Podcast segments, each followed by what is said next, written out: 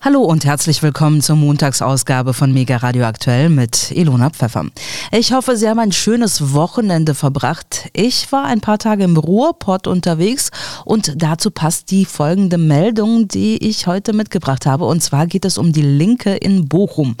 Wie ich gestern gelesen habe, haben drei Abgeordnete der Linken angekündigt, aus der Partei und der Fraktion Die Linke Bochum auszutreten, weil sie die politische Ausrichtung der Parteispitze nicht mehr unterstützen können. Mehriban Özdogan, Gültase Aksevi und Mehtap Yildirim erklärten, sie verurteilten die Sanktionspolitik der Ampelkoalition, weil sie die Lebensbedingungen der Bevölkerung massiv verschlechtern würde. Die Spitze der Linken trage sie dennoch mit und das sei ein Widerspruch zum Selbstverständnis der Partei. Ferner gaben die Abgeordneten an, sie lehnten die Forderungen der Parteispitze nach Waffenlieferungen an die Ukraine ab, da dies ihrer Meinung nach im Gegensatz zu einer konsequenten konsequenten Friedenspolitik und der friedenspolitischen Programmatik der Linken steht. Sie könnten nicht Mitglied einer Partei sein, deren führende Vertreter sich für Waffenexporte in ein Kriegsgebiet einsetzten. Außerdem kritisierten sie den Verlust des pluralistischen Charakters der Linken und warfen der Parteispitze vor, die Linke zu einer Sekte gemacht zu haben. Dieser Entwicklung wollten sie nicht weiter folgen. Als Konsequenz aus ihrem Austritt aus der Partei und der Fraktion Die Linke Bochum haben die drei Politiker angekündigt, eine eigene Fraktion im Rat der Stadt Bochum mit dem Namen Frieden, Arbeit und soziale Gerechtigkeit zu gründen. Sie betonten, dass sie weiterhin für die politischen Überzeugungen, für die sie von den Bürgerinnen und Bürgern gewählt wurden, kämpfen würden. Ja, ich muss sagen, ich bin angesichts dieser Meldung nicht wirklich überrascht. Da scheint sich fortzusetzen, was wir nun schon seit längerem beobachten. Die Linke ist tief gespalten und viele Mitglieder treten aus, weil sie sich nicht mehr mit der Partei identifizieren können. Ob sie sich dann eventuell einer neuen Wagenknecht-Partei anschließen würden, müssen wir natürlich abwarten. Aber es sieht so aus, als hätte die Linke noch immer kein Rezept gefunden, enttäuschte Abgeordnete, Mitglieder und Wähler zurückzugewinnen. Ja, jetzt wollen wir aber von Bochum und den dortigen Linken nach Deutschland und Europa schauen. Und dazu begrüße ich meinen Kollegen Alexander Boos. Hallo Alex. Hallo Ilona, grüß dich. Alex, was hast du denn heute auf dem Zettel? einen wichtigen Nachtrag zum Wohnungsneubaugipfel letzte Woche im Kanzleramt. Und zwar, Vonovia steckt derzeit in einer großen Krise. Der Wohnungskonzern, immerhin Europas größtes privates Wohnungsunternehmen, kann demnach aktuell nicht mehr gleichzeitig bauen und rentabel vermieten. Aufgrund der hohen Zinsen müsste Vonovia eigentlich nach eigenen Angaben 20 Euro Kaltmiete pro Quadratmeter verlangen, teilte das Unternehmen letzte Woche mit, was aber natürlich keiner ihrer Mieter zahlen kann. Und deswegen baut Vonovia erstmal gar nicht momentan. Ja, und das bei der Wohnungskrise, wo doch so viele Wohnungen in Deutschland fehlen. Der CEO von Vonovia Buch sagte laut Münchner Merkur kürzlich, bei uns liegen Planungen für insgesamt 600.000 neue Wohnungen in der Schublade. Wir machen auch noch alles fertig bis zum Baurecht und hoffen, dass sich Bauen dann bald wieder lohnt und rechnet. Dann wollen wir sofort weiterbauen, aber bis dahin werden erstmal viele Bauprojekte ja auf Eis gelegt. Die Lage am Wohnungsmarkt spitzt sich weiter zu, meldete die Tagesschau bereits Anfang 2023. Deutschlands größter Immobilienkonzern Vonovia legt alle für dieses Jahr vorgesehene Neubauprojekte auf Eis. Das war im Januar. Grund seien die Inflation und gestiegene Zinsen. Der Immobilienkonzern Vonovia hat wegen steigender Baukosten und Zinsen alle für dieses Jahr vorgesehenen Neubauprojekte gestoppt. Wir werden in diesem Jahr keinen Beginn von Neubauprojekten haben. Die Inflation und die Zinsen sind enorm gestiegen und dafür können auch wir nicht die Augen verschließen, sagte Vonovia-Vorstand Daniel Riedel der Westdeutschen Allgemeinen Zeitung. Wir hätten in diesem Jahr schon eine signifikante Zahl von Baustarts, zum Beispiel in Berlin oder Dresden gehabt und haben sie nach hinten verschoben, so wie es die meisten Bauträger aktuell tun, sagte Riedel der Zeitung. Wir brauchen stabile Rahmenbedingungen, forderte er von der Politik. Die Schlinge zieht sich zu, titelte die Taz Anfang September. Auf die Immobilienkrise reagieren Wohnungskonzerne mit Mieterhöhungen. Dagegen könnte eine Vergesellschaftung helfen. Berlins Finanzsenator Evers von der CDU, den ich auch schon mal im Interview hatte, schließt das aber aus. Als Mieter, die nach dem jüngsten Mietspiegel wieder tiefer in die Tasche greifen müssen, ist es vielleicht schwer zu begreifen. Auch die großen privaten Vermieter sind in der Krise. Nicht etwa, weil ihnen die Mieteinnahmen wegbrechen würden. Im Gegenteil. Zu schaffen machen den Konzernen vor allem die Kreditzinsen, die sich innerhalb eines Jahres etwa vervierfacht haben. Neuinvestitionen haben sich demnach auch erheblich verteuert.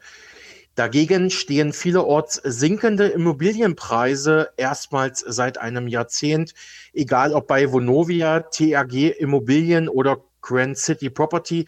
Nahezu alle Konzerne versuchen derzeit Wohnungen loszuwerden, um den Schuldenstand zu drücken und solvent zu bleiben. Das große Angebot drücke auf die Preise.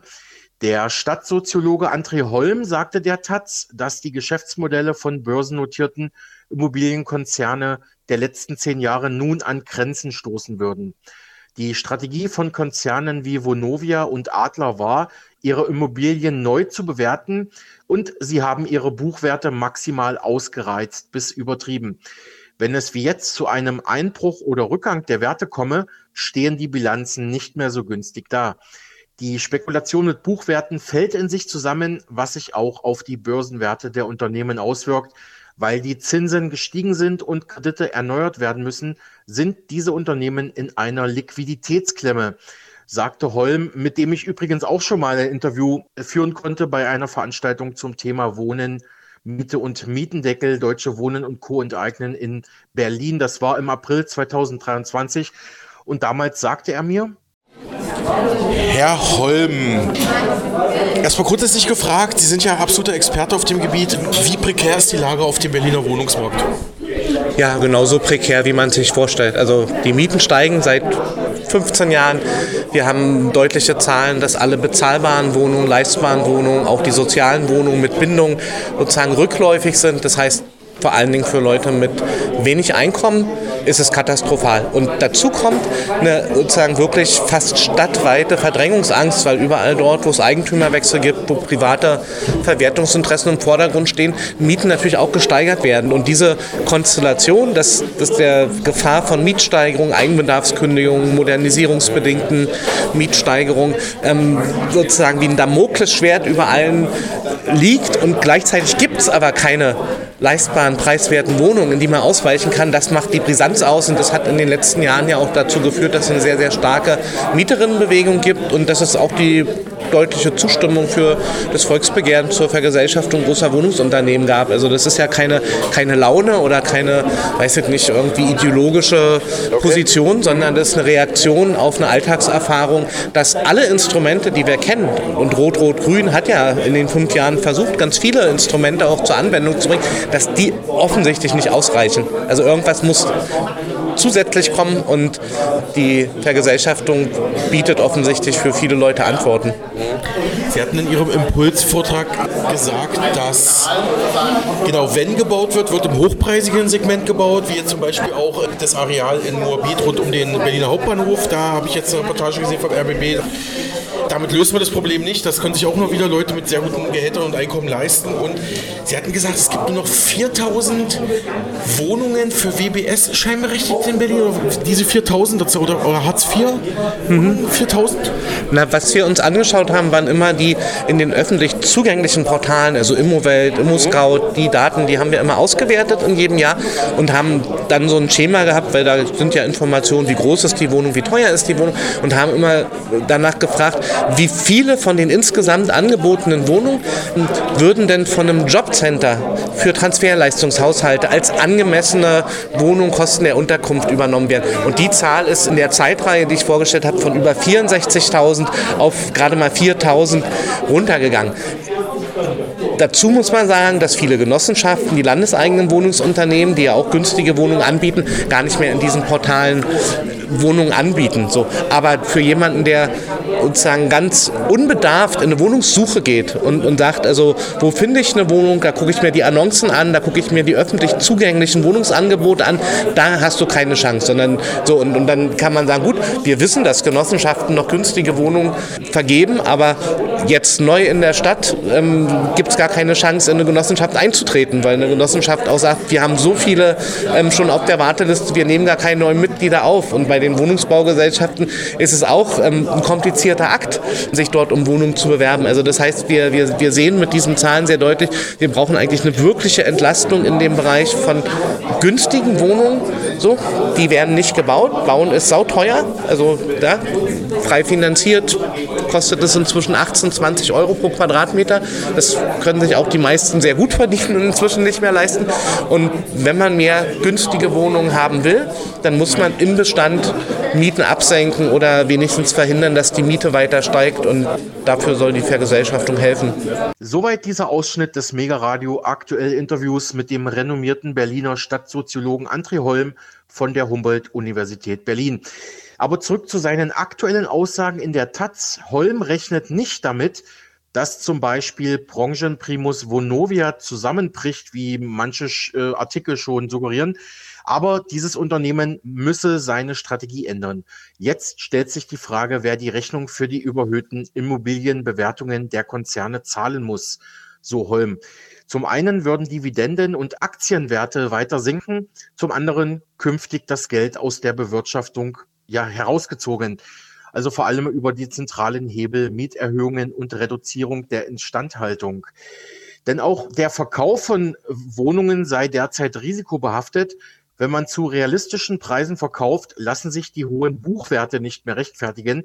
Hinzu kommt, dass es derzeit kein großes Interesse gibt, weil die Übernahme bei hohen Zinsen auch ein Risikogeschäft ist, so der Sozialwissenschaftler. Verhältnismäßig kleinere Unternehmen wie Adler und Heimstaden kämen jetzt in die Klemme. Möglicherweise drohe auch denen Insolvenz. Und die Mieterbewegungen wie Deutsche Wohnen und Co. enteignen haben laut ihm recht behalten. Der realistischste Weg, dieses Problem zu lösen über ein Umsetzungsgesetz zur Vergemeinschaftung, eben wie es der Volksentscheid Deutsche Wohnen und Co. enteignen anstrebt, das wäre die Zukunft zu Holm. Das hätte zuletzt auch der Abschlussbericht der Expertenkommission zum erfolgreichen Volksentscheid und der Bauausschuss in Berlin erneut gezeigt. Ja, Ilona, du siehst, die Krise bei den Wohnungen lässt uns so schnell wohl nicht los. Ja, das habe ich befürchtet. Aber blicken wir mal von Deutschland in die Welt hinaus. In der türkischen Hauptstadt Ankara hat sich ja eine Explosion ereignet. Innenminister Yerlikaya spricht von einem Bombenanschlag auf sein Ministerium.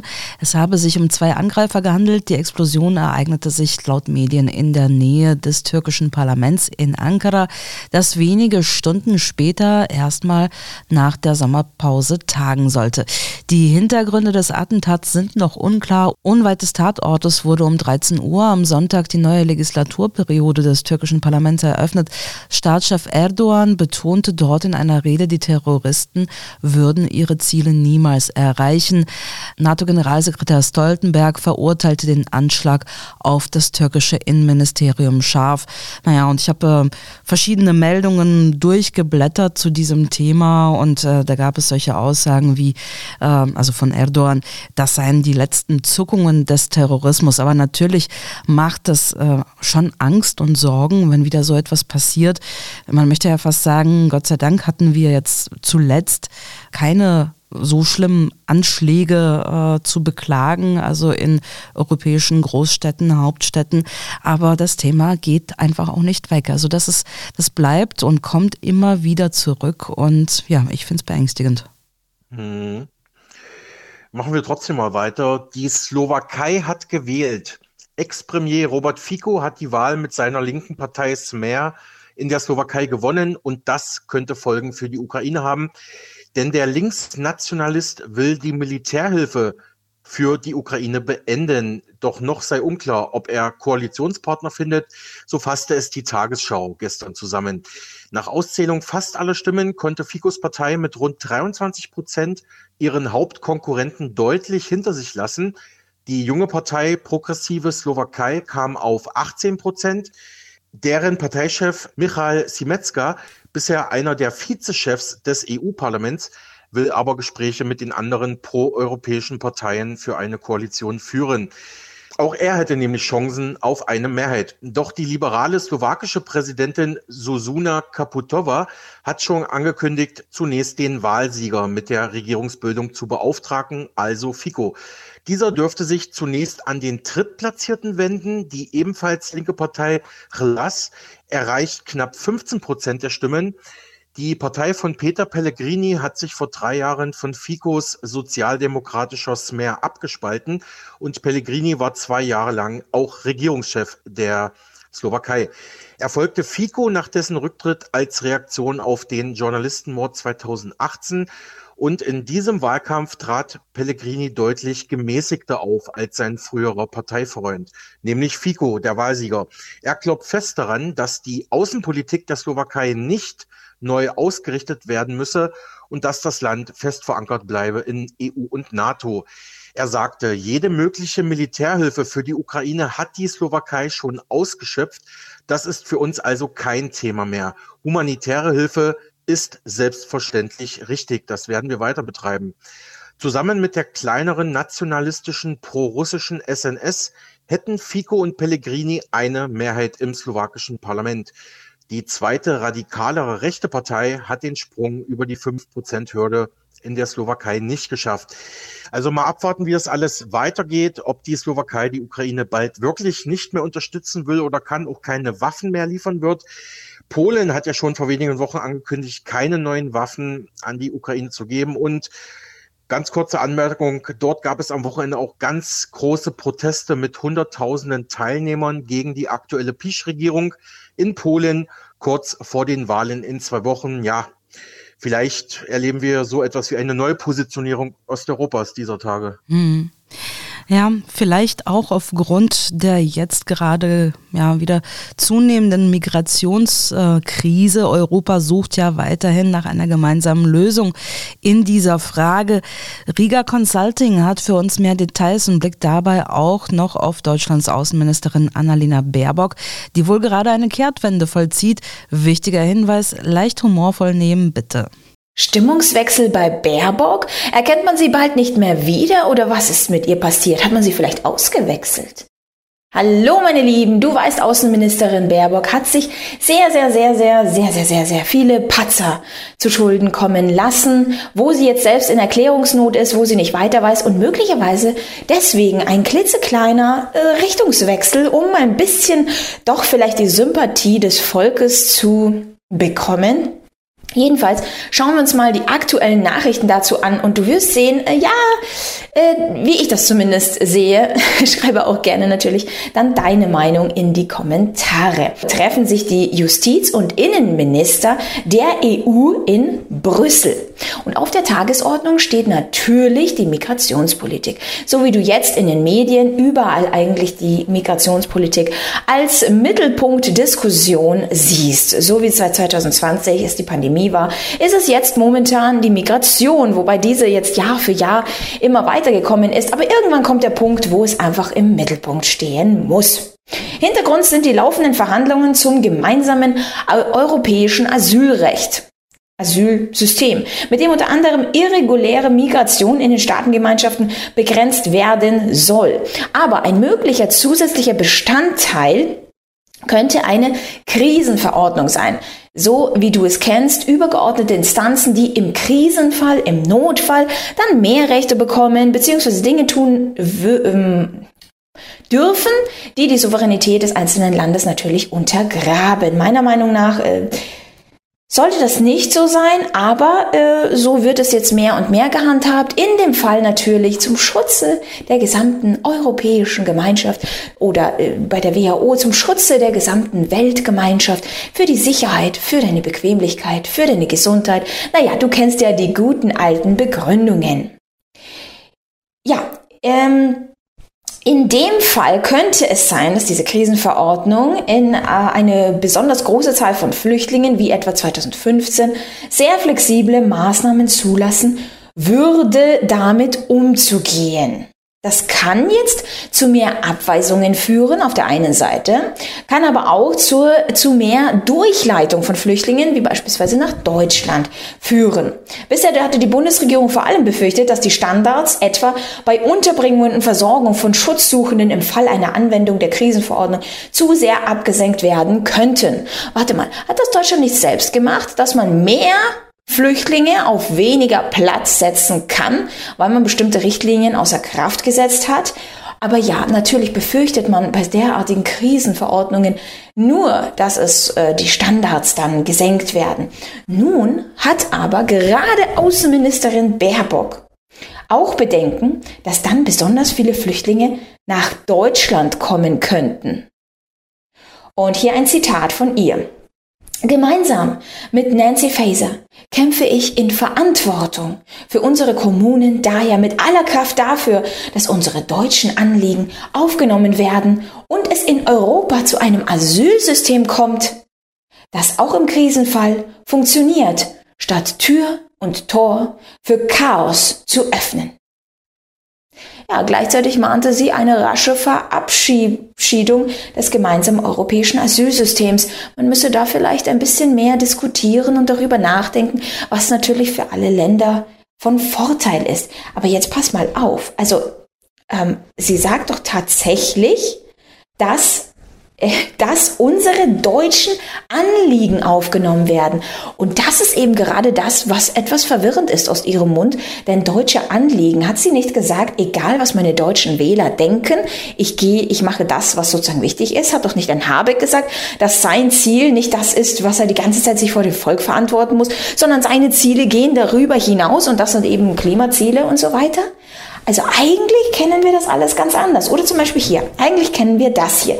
Das kennen wir auf Nummer eins. Und zwar Ukraine. Dort hat sie eben auch gesagt, also als sie in Prag war, das ist mir egal, was meine deutschen Wähler denken, denn die ukrainischen sind mir da eben wichtiger. Und hier zum Beispiel Ukraine braucht Waffen mit Reichweite, wie zum Beispiel die Taurus Marschflugkörper. Also was bedeutet das natürlich für ihr Volk? Apropos, für die deutschen Interessen? Naja, das heißt mehr Einmischung und mehr Gefahren natürlich für das Volk. Mehr Gefahr dafür, dass ein größerer Krieg ausbricht. Oder wir kennen sie auch hier. Baerbock fährt mal mit dem Bus, mal, gell, weil die meiste Zeit macht sie es mit dem Regierungsflieger eher. Aber da sie so viel Kritik bekommen hat, fährt man eben auch mal mit dem Bus. Und der Regierungsflieger fliegt hinterher. Was bedeutet das eigentlich für die deutschen Interessen? Naja, mehr Ausgaben, zusätzliche Ausgaben, Steuerausgaben beziehungsweise Steuerverschwendung in dem Fall für das Volk. Gelder vom Volk. Wie sind also die Interessen des Volkes hm, nicht gewahrt? Oder hier, sie verärgert ganze Länder. Wie zum Beispiel mit dieser Diktatoraussage an den chinesischen Präsidenten Xi Jinping, wo China absolut empört ist und das als politische Provokation sieht. Das bedeutet fürs Volk ein möglicher Beziehungsverlust mit einem der wichtigsten Handelspartnern für Deutschland. Also nicht gerade positiv für das Volk, würde ich sagen. Und jetzt, jetzt soll man plötzlich diesen Stimmungswechsel erleben, dass das deutsche Volk hier auf einmal ganz, ganz wichtig ist. Sind nicht etwa solche Aussagen, wo das deutsche Volk ganz wichtig ist, irgendwie radikal und extrem? Hm, sollte man mal dem Verfassungsschutz mal kurz hier ein Zwinkerchen geben. Naja, äh, jetzt muss man sagen, das sagen sie jetzt gerade jetzt, was da wohl für Interessen dahinter stecken, nachdem man so viel Schaden für das eigene Volk eigentlich angerichtet hat. Ich meine, Kriminalität, die Kriminalität, also absolut äh, Werte erreicht, die man sich so nicht vorstellen kann. Die Rentenarmut auf Rekordwert, Fachkräftemangel, absolut hoch. Aber warte mal, das sollte doch eigentlich damit bekämpft werden. Und hier habe ich auch einen schönen Artikel. Und zwar Top 8 Asylländer. Neun von zehn arbeitslosen Migranten haben keine Berufsausbildung. Apropos, ja, dass, dass man das macht. Und anstatt, dass man sozusagen eigentlich ähm, die, die Fachkräfte besetzt, werden da eher Stellen verabschiedet in Deutschland. Hier zum Beispiel ganz aktuell 1800 Jobs weniger.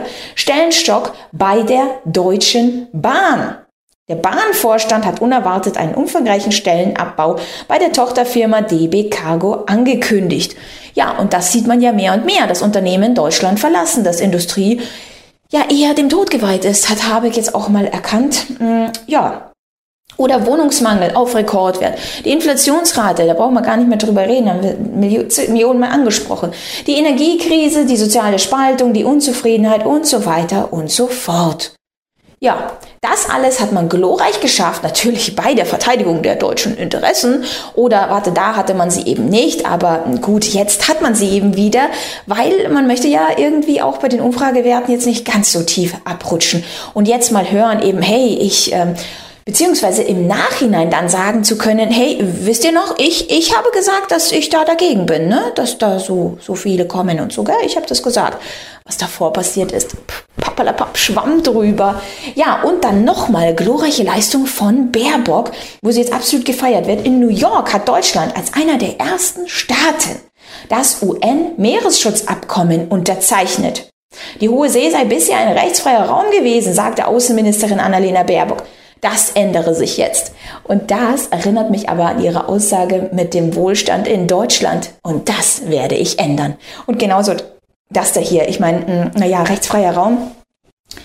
Ja, hat sie jetzt eben auch mal geändert, was damit denn so geändert wird. Denn äh, viele Dinge werden geändert, um daraus dann etwas eigentlich Negatives dann zu machen, mit aber eigentlich einer positiven Begründung darunter. Du weißt ganz genau, was ich damit meine. Es gibt ganz, ganz viele Beispiele äh, wie zum Beispiel Bargeld, wie zum Beispiel Privatsphäre, Freiheit und äh, alles Mögliche, was es dazu noch gibt. Und da denkt man sich, will man von solchen Leuten regiert werden? Nein, jetzt sagt der eine oder andere, nein, habe ich doch auch gar nicht gewählt und so weiter. Aber du siehst, dass sie alle zusammen eigentlich so in so einem Sumpftopf rühren und den ganzen Schaden anstellen. Kann ja eine Person alleine nicht machen, sind ja nur Repräsentanten, Marionetten, wie auch immer man das sehen möchte. Wenn man sich selbst davon befreien möchte, dann weißt du ja ganz genau, dann äh, suchst du deine eigene Lösung. Die eigene Lösung ist eigentlich nur darin zu sehen, die finanzielle Freiheit, die finanzielle Unabhängigkeit zu erreichen und dadurch flexibel und unabhängig von Politik, von einem Land, von äh, sonstigen Entscheidungen dann zu sein und selber wirklich entscheiden zu können, was man will oder eben nicht will. Baerbock spricht ihren gefährlichen Irrglauben aus und das, das kann zu einem absoluten Desaster für ein ganzes Land sorgen. Hallo meine Lieben, Politiker wollen es sich nicht eingestehen, dass es hier bezüglich der Migrationskrise einen riesengroßen Kontrollverlust gibt.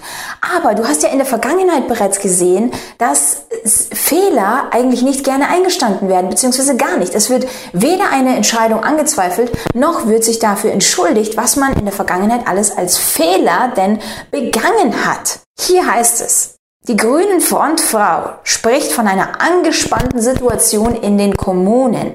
Etliche Städte und Gemeinden seien an der Belastungsgrenze.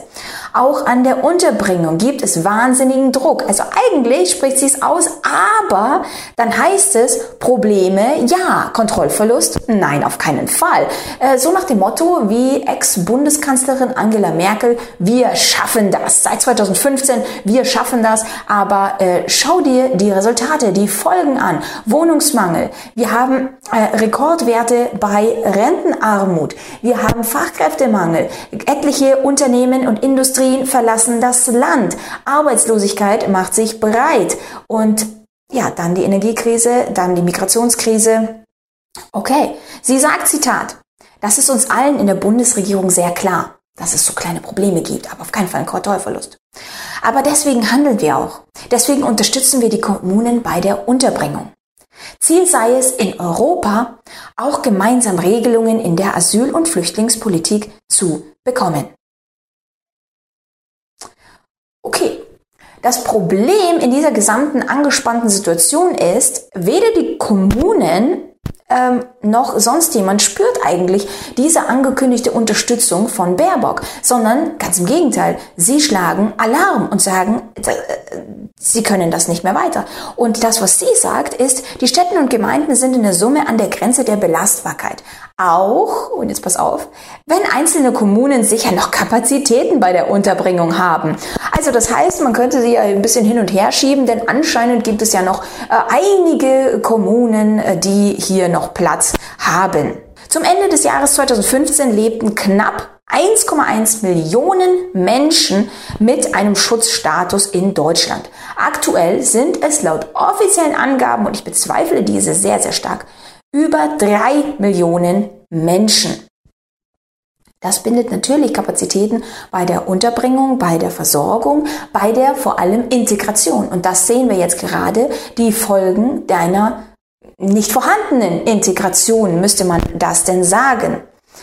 Also das heißt, eigentlich müsste es einen riesengroßen Appell an die Regierung geben, Gesteht es euch ein, dass hier riesengroße Fehler getroffen wurden, dass es keine Integration in Deutschland gibt und dass man wirklich einen riesengroßen Kontrollverlust erlitten hat.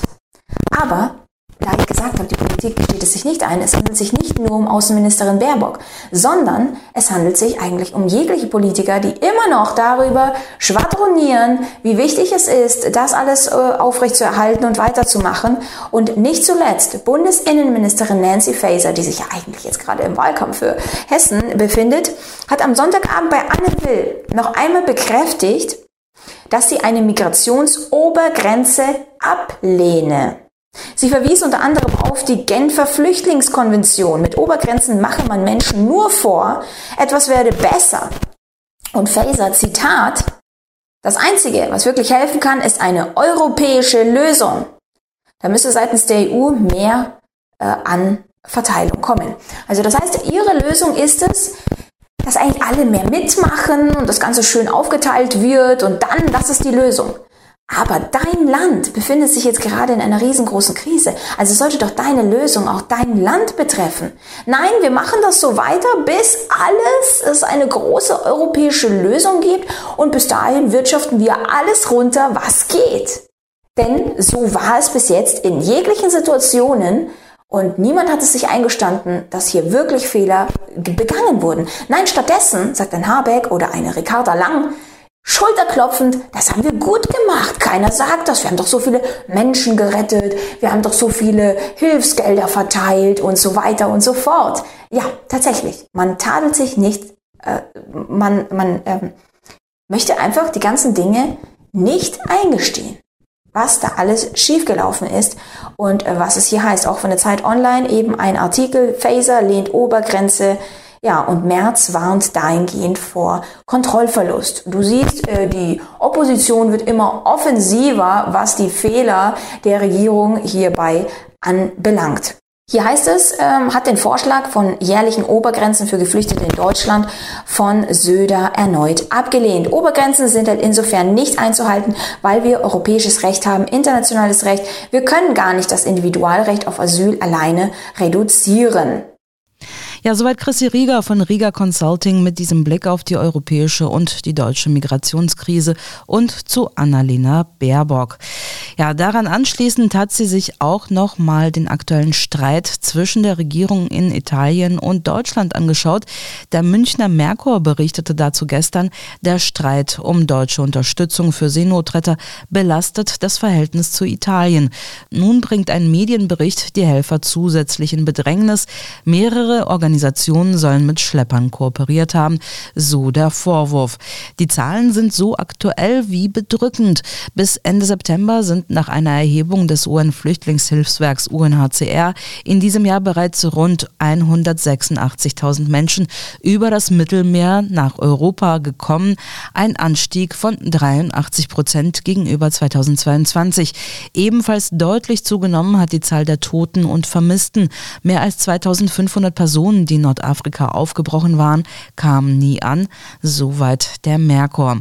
Weiter heißt es da, ein neuer Ermittlungsbericht der italienischen Justiz zeichne allerdings ein anderes Bild. Er komme zu dem Ergebnis, dass Seenotretter mit Menschenschmugglern kooperierten. Die Ermittler stützten sich dabei auch auf Bilder und Videos, die zeigen sollen, wie sich Helfer und Schleuser auf dem Meer treffen und Migranten geordnet auf die Boote westlicher Organisationen übersetzen lassen. Der Ermittlungsbericht stammt aus dem Jahr 2020 und beruft sich auf Belege, die von einer Razzia Ende 2017 stammen. Im Fokus stehen die Berliner Organisation Jugend rettet und das britische Pendant Save the Children. In beiden Fällen soll es vor der libyschen Küste Absprachen mit Menschenhändlern gegeben haben, bei denen die Übergabe von Bootsflüchtlingen geklärt wurde. Die Justiz in Italien unterstellt den Gruppen ein komplettes System zur Organisation Erleichterung Förderung und Unterstützung der illegalen Einwanderung auf der Grundlage von Schiffen entworfen zu haben. Vorwürfe, Retter machten mit Schleusern gemeinsame Sache und förderten so deren Geschäft, hat es ja schon häufiger gegeben. Chrissy Rieger hat für uns erneut mehr Details auch zum aktuellen Streit zwischen Baerbock und der italienischen Regierung vom vergangenen Donnerstag. Italiens Außenminister Antonio Tajani erklärte bei seinem Besuch in Berlin am Donnerstag bei Annalena Baerbock die Vorbehalte seiner Regierung, berichtete die Bild-Zeitung konkret. Italiens rechtspopulistische Ministerpräsidentin Giorgia Meloni ist wütend, weil Deutschland weiter über private Seenotrettungsorganisationen Hilfsaktionen für Flüchtlinge im Mittelmeer finanziert. Tajani warf bei einer Pressekonferenz mit Baerbock den Nichtregierungsorganisationen vor, den Menschenhandel nach Italien zu fördern. Baerbock dagegen lobte die Organisationen, sie würden neben der italienischen Küstenwache eine lebensrettende Aufgabe im Mittelmeer übernehmen. Deutschland hat Italien jetzt so richtig wütend gemacht. Denn will Deutschland jetzt in Zukunft Steuergelder für Schlepper zahlen? Hallo meine Lieben, man hat so das Gefühl, dass Deutschland selbst in der Asylpolitik hier als Geisterfahrer gilt und nicht die Situation beheben möchte, sondern eigentlich das, die Gesamtsituation nur verschlimmern möchte. Und dadurch ist die Tonart Italiens ähm, jetzt wirklich sehr, sehr stark verschärft worden. Und wir schauen uns diese Gesamtsituation mal in diesem Video genauer an. Wenn du neu auf dem Kanal Kanal bist, lass auf jeden Fall ein Abo da und aktiviere die Glocke. Die Bundesregierung will Organisationen unterstützen, die sich in Italien um Bootsmigranten kümmern. Jetzt denkt man sich, Moment mal. Ist in Deutschland alles eigentlich so gut geregelt? Hat man alles so gut unter Kontrolle, dass man Gelder ins Ausland wieder mal befördert? Ich würde sagen, nein. Schau dir an die gesamten Entscheidungen und so weiter. Aber das macht natürlich die Gesamtsituation noch schlimmer, weil man die Gelder, die Steuergelder, die eigentlich, wo das Volk Mitspracherecht hätte, aber ja, dafür hast du ja deine Stellvertretungen, wow, wow, super toll, die alles machen, was du eigentlich nicht machen wollen würdest. Jedenfalls werden die Gelder nur so rausgeschoben. Im Gegensatz im Land befindet man sich in einer großen Krise, ob Energiekrise, ob Migrationskrise, ob äh, die, die Rentner in äh, Rekordarmut verfallen. Ähm, man einen Fachkräftemangel hat, aber gleichzeitig eine eigene Arbeitslosigkeit, man einen Wohnungsmangel hat äh, und so weiter und so fort. Du weißt ja die Situation, wie sie in Deutschland ist. Deutschland will nun mitten in dieser Migrationskrise den Beschluss umsetzen, und zwar zivile Seenotrettung zu unterstützen. Mhm. Okay. Nicht umsonst gelten diese Seenotretter, ein Großteil derer, als Schlepper. Ein Großteil der Personen, die von diesen gerettet werden, sind nicht in Seenot geraten, sondern haben sich mutwillig in diese Lage gebracht. Wir haben schon mal darüber gesprochen, was überhaupt Seenot als Definition ähm, betrachtet wird. Das habe ich dir im letzten Video darüber. Schau es dir gerne an wie das gehandhabt wird und was der Unterschied ist. Ich meine, wenn man sagt, ähm, hey, ich, ich fahre jetzt von Tunesien mit meinem Bötchen nach Italien, um dort dann nach Deutschland zu kommen, das ist jetzt keine Seenot in der Definitionsausgangslage. Deutschlands Pläne, Seenotrettungsorganisationen finanziell zu unterstützen, sorgen in Italien natürlich für Empörung, denn diese haben jetzt gerade wirklich massivste Probleme. Und wenn diese Probleme mit Deutschlands weißer Fahne hier, hey, kommt doch alle zu uns und wir helfen auch noch und so weiter, nur unterstützt werden, dann ist das einfach eine massive Einmischung hierbei, um die Situation noch viel, viel schlimmer zu machen. Verteidigungsminister Crosetto sagt, Zitat, sehr schwerwiegendes Verhalten. Damit tut Berlin so, als ob es nicht wüsste, dass es damit ein Land in Schwierigkeiten bringt, mit dem es theoretisch befreundet ist. Die italienische Regierung sieht die Unterstützung dieser vorgeblichen Hilfsorganisation als Einmischung in die inneritalienischen Angelegenheiten. Grundsätzlich gibt es Vorwürfe an Deutschland, dass Deutschland diese ganze Situation hm, als größter Verantwortlicher eigentlich äh, beigetragen hat dieser gesamten Situation. Und man sagt jetzt theoretisch befreundet, ich meine, wir kennen das selbst, ja, USA, Deutschland und was hier vorgefallen ist, theoretische Freunde, aber offiziell darf das nie rauskommen, was dieser theoretische Freund so alles getan hat. Laut Meloni haben die Deutschen Pläne zur Unterstützung dieser Organisation, deren Tätigkeit von Kritikern als Schlepperei bezeichnet werden, im Umgang zwischen europäischen Staaten eine schwere Anomalie ausgelöst. Ja, die Beziehungen von bestimmten Staaten steht äh, grundsätzlich auf der Kippe. Ich meine, aus Freundschaft kann schnell mal auch äh, jemand sein, der dein Feind wird. Meloni hatte im Wahlkampf ein hartes Vorgehen angekündigt, um die Zahl der in Italien ankommenden Bootsmigranten zu senken. Hier habe ich ja auch schon mal ein Video dazu gemacht, wie Meloni sich ein bisschen gewandelt hat. Und ich meine nicht Baerbocks Aussage 360 Grad gewandelt, sondern wirklich gewandelt dass sie jetzt doch die Migration eher Aufschwung verliehen hat. Und du siehst, wie mehr und mehr Boote eigentlich in Italien jetzt erst kürzlich das ganze Ereignis um Lampedusa, die italienische Insel. Ja, es ist nicht besser geworden, hm, obwohl sie das eigentlich besser machen wollte. Tatsächlich wurde seit Beginn des Jahres mehr als 130.000 Bootsflüchtlinge registriert. Das alles offizielle Zahlen und selbst diese offiziellen Zahlen sind doppelt so viele wie im gleichen Zeitraum 2022. Also hier werden Rekordwerte definitiv angestrebt. Allein auf der kleinen Insel Lampedusa kam diesen Monat mehr als 10.000 Bootsflüchtlinge an.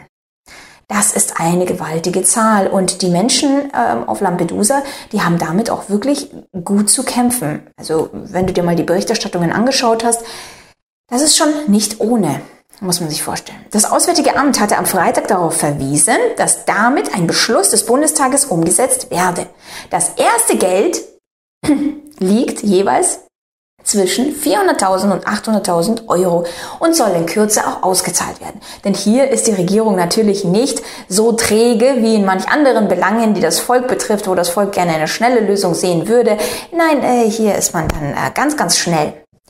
Und man sagt, dass all das begonnen hat mit Ex-Bundeskanzlerin Merkel, die 2015 mit dem Spruch propagierte, wir schaffen das. Und eigentlich eine uneingeschränkte Willkommenskultur dadurch gestartet hat. Und das ist genau dieser Vorwurf, den Italien jetzt Deutschland macht, dass mit diesem Satz oder mit dieser Willkommenskultur man eigentlich Tür und Tor geöffnet hat, auch für andere Länder, weil ich meine, man muss ja erstmal da durchkommen, dass man so viele Krisen erschaffen hat, nur deswegen, Inzwischen könnte man sagen, ist das Boot absolut voll und die Kassen aber absolut leer.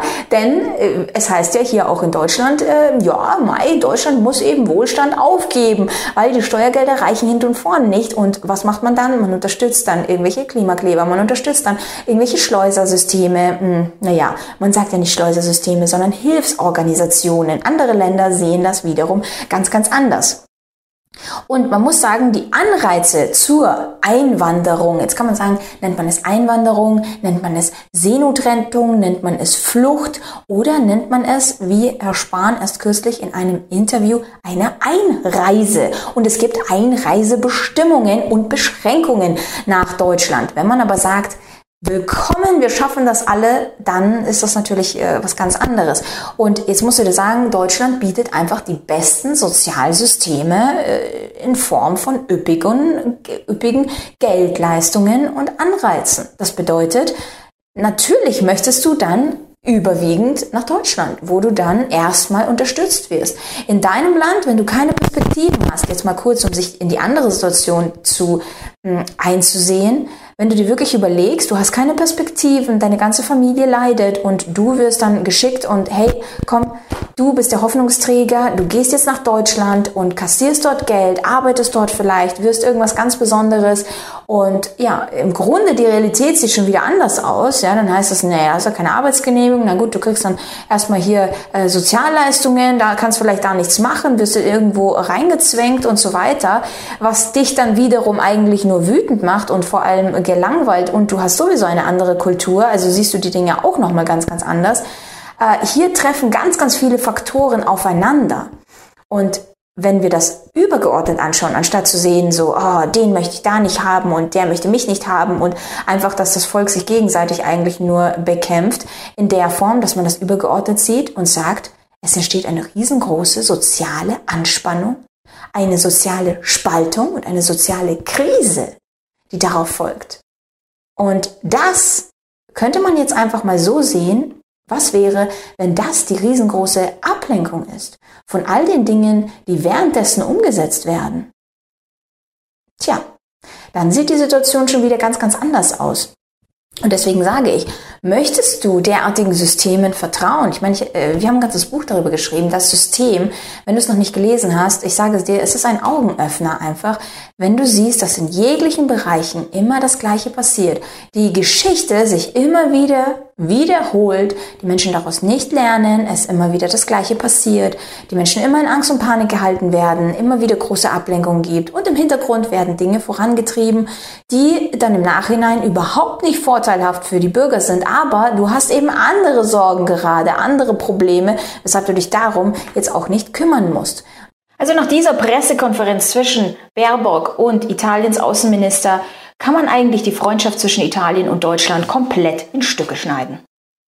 Hallo meine Lieben, eigentlich kennen wir es von der Außenministerin Deutschlands, dass das immer wieder so passiert, aber hier hat sie wirklich eigentlich, ähm, naja, man kann sagen, ihren Standpunkt vertreten und man kann auch sagen, Deutschland absolut blamiert und eine Beziehung auch ruiniert. Das war doch erst mit China, wo sie daraufhin keine irgendwelchen Gründe oder irgendwelche ähm, ja, Stellungnahmen geben wollte bei Maischberger. Du erinnerst dich möglicherweise an das Video. Und jetzt kommt dasselbe mit Italien. Denn die Außenminister haben sich getroffen. Italiens Außenminister Antonio Tajani und äh, Annalena Baerbock. Und dort hieß es aber, ich meine, äh, Antonio Tajani ist diplomatisch, möglicherweise etwas zu diplomatisch und er unterstrich natürlich erst einmal die deutsch-italienische Freundschaft und wie wichtig das ist. Und er, er weist auch auf die Politik in den afrikanischen Herkunftsländern hin, denn es geht um diese Migrationskrise, um die Seenotrettung, wo die Grünen jetzt gerade ähm, all das, äh, die Asylreform der EU zum Beispiel auch nicht unterstützt haben. Und grundsätzlich gibt es hier ein paar Faktoren, die besprochen werden müssen. Er weist darauf hin, dass man sich vom Import seltener Erden aus China verabschieden müsse und betont, Europa müsse mehr im Konflikt zwischen Armenien und Aserbaidschan vermitteln. Diese Position teilt natürlich Baerbock auch, denn sie ist ja die Friedensaußenministerin und man müsste natürlich jeden Konflikt lösen, außer den von Ukraine und Russland, denn Frieden ist nicht gleich Frieden, hat Scholz schon soweit gesagt und da gibt es keine Initiativen, da gibt es äh, pure Waffenlieferungen, ja. Doch über dem Besuch zuckt ein Damoklesschwert. Und zwar der Migrationspakt, wie ich schon gesagt habe, den die Grünen einfach haben passieren lassen. Und Baerbock macht auch an diesem Tag immer wieder deutlich, wie eng sie sich mit der Bundesinnenministerin Nancy Faeser abspreche. Und im Grunde sagt sie eigentlich nur, dass sie dagegen ist. So, sie kann jetzt noch, noch zehn Politiker nennen, ja, damit sie nicht alleine dasteht. Aber im Grunde ist das so die Meinung. Und das andere Thema ist das, was in der italienischen, in den italienischen Medien, in der italienischen Öffentlichkeit seit ein paar Tagen eigentlich dermaßen Schlagzeilen macht und die Wut auf Deutschland nur noch weiter verstärkt. Und zwar der Brief an Kanzler Scholz. Premierministerin Meloni hat einen Brief an Kanzler Scholz geschrieben. Und zwar geht es dabei um die Finanzierung der NGO-Schiffen durch den Bundestag und dass das eben so nicht geht. Meloni hat gefordert, dass es Antworten gibt. Sie hat auch vom Außenminister gefordert, dass dieser jetzt äh, in dieser Debatte mal irgendwelche Antworten holt, was das soll und dass das aufhören soll. Denn das fördert nicht das friedliche Miteinander, das fördert nicht ähm, die, die, die Meere, äh, naja, dass es dort eben ein bisschen ruhiger wird und was in Italien jetzt gerade so alles abgeht, ah, sondern genau das Gegenteil. Aber ja, ähm, Tajani bleibt die, die ganze Zeit eher versöhnlich, ähm, erklärt das Ganze diplomatisch und er erklärt, dass die Finanzierung seiner Ansicht nach das Leid im Mittelmeer fördert, anstatt es zu verbessern. Italien habe Interesse daran, dass das Meer, das es umgebe, ein Meer des Friedens und des Handels sei. Ha, aber Deutschland durch Baerbock macht den Eindruck, dass sie das eben nicht haben möchten. Baerbock verteidigt ihren Punkt nicht nur, sondern erklärt, dass Deutschland die NGO-Schiffe auch weiterhin bezahlen werde. Obwohl Tajani zuvor betont hat, dass die italienische Küstenwache gut allein zurechtkomme, weiß es Baerbock besser. Deutschland leiste damit seinen Anteil.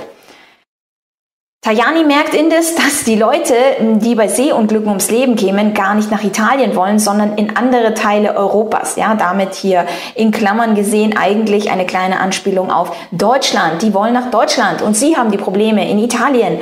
Und ähm, ja, ähm, aber er sagt wortwörtlich, Deutschland finanziert Nichtregierungsorganisationen, die Migranten retten, aber anstatt sie nach Deutschland zu bringen, bringt sie diese nach Italien. Und sie haben dann das Ganze sozusagen in Klammern an der Backe. Immer wieder möchten beide das Thema wechseln zu einem anderen Thema, weil es einfach unangenehm ist und es irgendwie auch keine Lösung gibt. Äh, aber äh, immer wieder äh, greifen Journalisten das Thema auf, weil es nicht geklärt ist, weil es das Wutthema Nummer eins in Italien jetzt gerade ist, was hier los ist. Ja, und ähm, naja, ein Journalist zum Beispiel hat davon gesprochen, dass Deutschland Italien vor 80 Jahren mit Soldaten zu besetzen versucht habe und nun dasselbe mit Migranten tut. Aber Tajani greift das sofort ein. So, das ist die Meinung von diesem Journalisten. Okay, das ist nicht die Meinung von der italienischen Regierung. Und obwohl beide versuchen, diesen Konflikt irgendwie auseinanderzugehen, denn ähm, meistens sollte es ja so ganz diplomatisch sein und ja, man hat sich ja getroffen, man hat ja theoretisch darüber gesprochen, aber es gibt keine Lösung und wirklich hat man seine Meinung dann auch nicht gesagt. Aber es wird, wie gesagt, immer wieder dadurch äh, durch die Journalistenfragen auf dieses Thema dann äh, eingegeben. Und jetzt muss man sagen, dann gab es diese eine Aussage, diese eine Aussage von Baerbock, die im Grunde bei jedem das Blut in den Adern gefrieren lässt.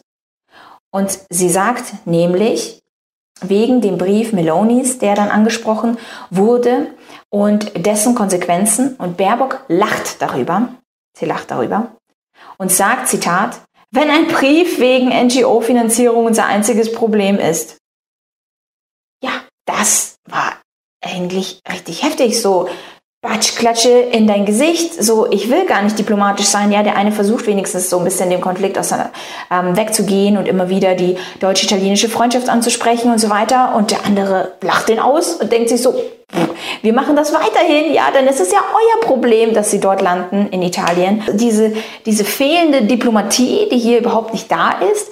Das heißt, es, es gibt derartige dann äh, Situationen an den Meeren, an Italiens Küsten, an den, auf den Inseln, ja, sagt Chrissy Rieger abschließend zur Flüchtlingskrise zu Lampedusa und zum aktuellen Vorwurf aus Italien von Deutschland mitfinanzierte Seenotretter würden mit Menschenschmugglern zusammenarbeiten.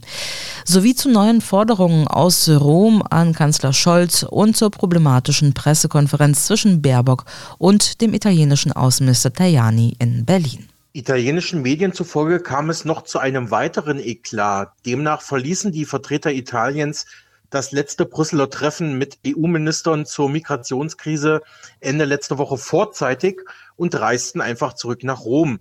Die italienische Zeitung La Stampa berichtete aus Brüssel, die an Berlin gemachten Zugeständnisse seien bei der italienischen Regierung nicht gut angekommen. Rom könne deshalb vorerst nicht zustimmen. Nun müssten sich die ständigen Vertreter der EU in Brüssel bemühen, den Migrationskompromiss noch zu retten zwar könnte die neue EU-Krisenverordnung bei Migration auch bei einem italienischen Nein theoretisch die erforderliche Mehrheit erzielen. Allerdings gilt es als politisch heikel, eines der am stärksten von Migration belasteten EU-Länder einfach zu überstimmen. Ja, Ilona, ähm, wie ist denn so deine Meinung zu diesen Entwicklungen, jetzt auch zu diesen Vorwürfen aus Italien? Ach, schwierig. Also da möchte ich mich eigentlich nicht aus dem Fenster lehnen, weil ich glaube, das ist alles so vielschichtig irgendwo. Mhm. Äh, da ist es, glaube ich, selbst äh, für Leute, die da mittendrin irgendwie involviert sind, gar nicht mal so leicht, das alles richtig einzuordnen und erstmal überhaupt komplett zu durchblicken. Deswegen würde ich sagen, machen wir einen Schwung eher so zu heiteren, etwas leichteren Themen. Und zwar zum Beispiel zum Kaffee. Gestern war ja nämlich Tag des Kaffees. Ich weiß nicht, wie viele Tassen du so am Tag trinkst. Das ist ja ganz unterschiedlich bei den Menschen. Bei mir kommt es ein bisschen drauf an, aber ich würde sagen, so bei drei, vier Tassen bin ich pro Tag auf jeden Fall dabei. Im Durchschnitt trinkt jeder Deutsche vier Tassen Kaffee am Tag. Insofern bin ich da wohl relativ durchschnittlich. aber ob das gesund ist, äh, naja, das fragt die Deutsche Presseagentur und die Antwort darauf hat Kardiologe Professor Heribert Schunkert, Vizechef der Deutschen Herzstiftung. Also der wesentliche Bestandteil von Kaffee ist ja Koffein. Äh, das ist eine Substanz, die im Nervensystem anregend wirkt und dadurch fühlt man sich nach so einer Tasse Kaffee mitunter etwas lebendiger. Voraussetzung ist allerdings, dass diese Rezeptoren, an die Koffein oder Koffein bindet, entsprechend sensibel sind und das äh, hängt so ein bisschen davon ab, wie viel Kaffee man trinkt. Man hat, äh, wenn man große Bevölkerungsstichproben untersucht, gesehen, äh, dass eine Zahl von, was weiß ich, eins bis vier oder fünf Tassen Kaffee am Tag nicht nur neutral sind, sondern häufig mit weniger Herz-Kreislauf-Ereignissen wie Herzinfarkt oder Schlaganfall einhergeht. Äh, dann, wenn man über eine Zahl von zehn Tassen hinweg geht, dann ähm, ist es zumindest nicht schädlich gewesen, äh, aber auch nicht mehr nützlich. Soweit Professor Schunker zum Tag des Kaffees. Aber das ist noch nicht alles. Am vergangenen Samstag war Weltvegetariertag und ich meine, damit kann ich mich dann auch ganz gut identifizieren, weil ich ja selber jetzt auch schon seit 23 Jahren Nee, stimmt gar nicht. Seit 27 Jahren gar kein Fleisch mehr esse. Insofern, ja, konnte ich an dieser Meldung natürlich nicht vorbeigehen. Auch hierzu hat die deutsche Presseagentur Töne von der Straße gesammelt.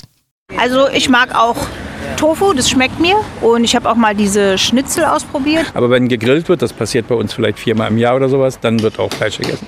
Natürlich ist da auch viel anderes äh, mit auf dem Grill, was dann aber nicht in meine Geschmacksrichtung fällt. Aber der Grill ist groß, alles gut. Weil mir Fleisch einfach schmeckt, weil ich die Nährstoffe aus dem Fleisch auch benötige und ich teilweise auch glaube, dass die Ersatzprodukte mit verschiedensten Chemikalien bestückt sind. Ja, wenn wir einmal dann zu viel Fleisch gegessen haben, dann essen wir weniger und dann halt mehr Gemüse. Man kann es man kann's mit anderen Sachen gut würzen, dass man einfach das Gefühl hat, wow, es ist eine super geile Bolognese zum Beispiel.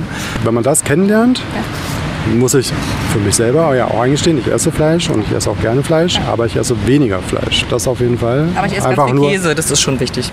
Genau. Käse ist schon richtig wichtig. Also vegan ist, ist wäre schon nicht meins.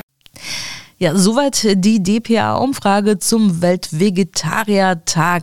Ich weiß, du hältst es ja nicht ganz so mit, der, mit dieser äh, vegetarischen Ernährung, aber vielleicht noch so ein, zwei kleine Gedanken zum Schluss, bevor wir jetzt aber auch wirklich weitermachen müssen. Uns äh, rennt schon die Zeit davon.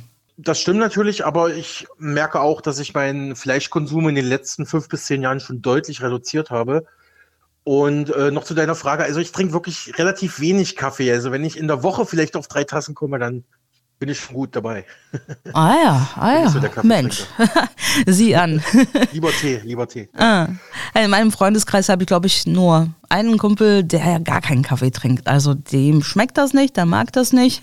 Und äh, deswegen ist es auch immer schwierig, wenn man den besucht, also so für, für mehrere Tage. Und äh, da muss man seinen Kaffee selber mitbringen, weil den gibt es da einfach nicht. naja, aber bevor wir zu sehr ins Plaudern kommen, wie gesagt, äh, wir haben ja noch einiges vor. Deswegen bedanke ich mich bei dir an dieser Stelle und wünsche dir einen tollen Start in die neue Woche. Ich dir auch, danke.